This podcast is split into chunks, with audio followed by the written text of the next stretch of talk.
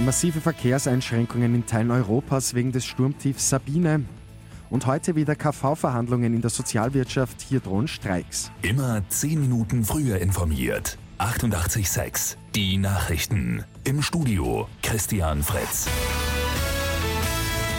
Sturmtief Sabine wird heute in Österreich mit voller Kraft erwartet. Windspitzen von bis zu 140 Stundenkilometern sind vor allem im Westen des Landes nicht auszuschließen. In Deutschland hat der Sturm schon zu massiven Verkehrseinschränkungen geführt. Der gesamte Fernverkehr der Bahn ist gestern eingestellt worden. Robert Mosser von der ÖBB, wie schaut es da in Österreich aus? Aktuell ist noch die Fahrt der ÖBB über den deutschen Korridor zwischen Salzburg und Kufstein möglich. Die Verbindung nach München musste heute am Morgen eingestellt werden, weil äh, die Deutsche Bahn in diesem Bereich die Strecke gesperrt hat.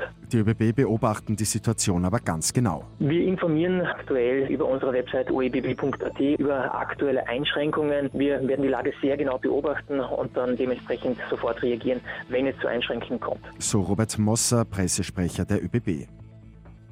In der Sozialwirtschaft drohen Streiks. Das hat die Gewerkschaft GPA angekündigt und zwar dann, wenn es bei der heutigen Kollektivvertragsverhandlung keine Einigung gibt.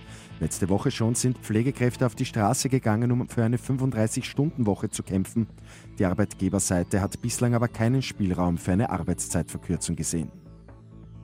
Eine Überraschung hat es heute früh bei den Oscars gegeben.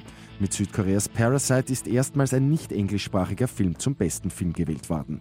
Außerdem hat Parasite auch die Auszeichnung für besten internationalen Film, beste Regie und bestes Originaldrehbuch erhalten. Die Hauptrollen-Oscars sind an Renée Zellweger und Joaquin Phoenix gegangen.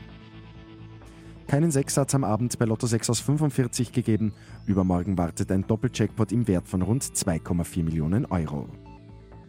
Und der Getränkekonzern Fürs Lauer will heuer noch CO2-neutral werden. Die gute Nachricht zum Schluss. Ein Großteil der PET-Flaschen besteht bereits jetzt schon ausschließlich aus Recyclingmaterial. Ab März schon sollen es dann alle PET-Flaschen sein. Mit 886 immer 10 Minuten früher informiert. Weitere Infos jetzt auf Radio 886 AT.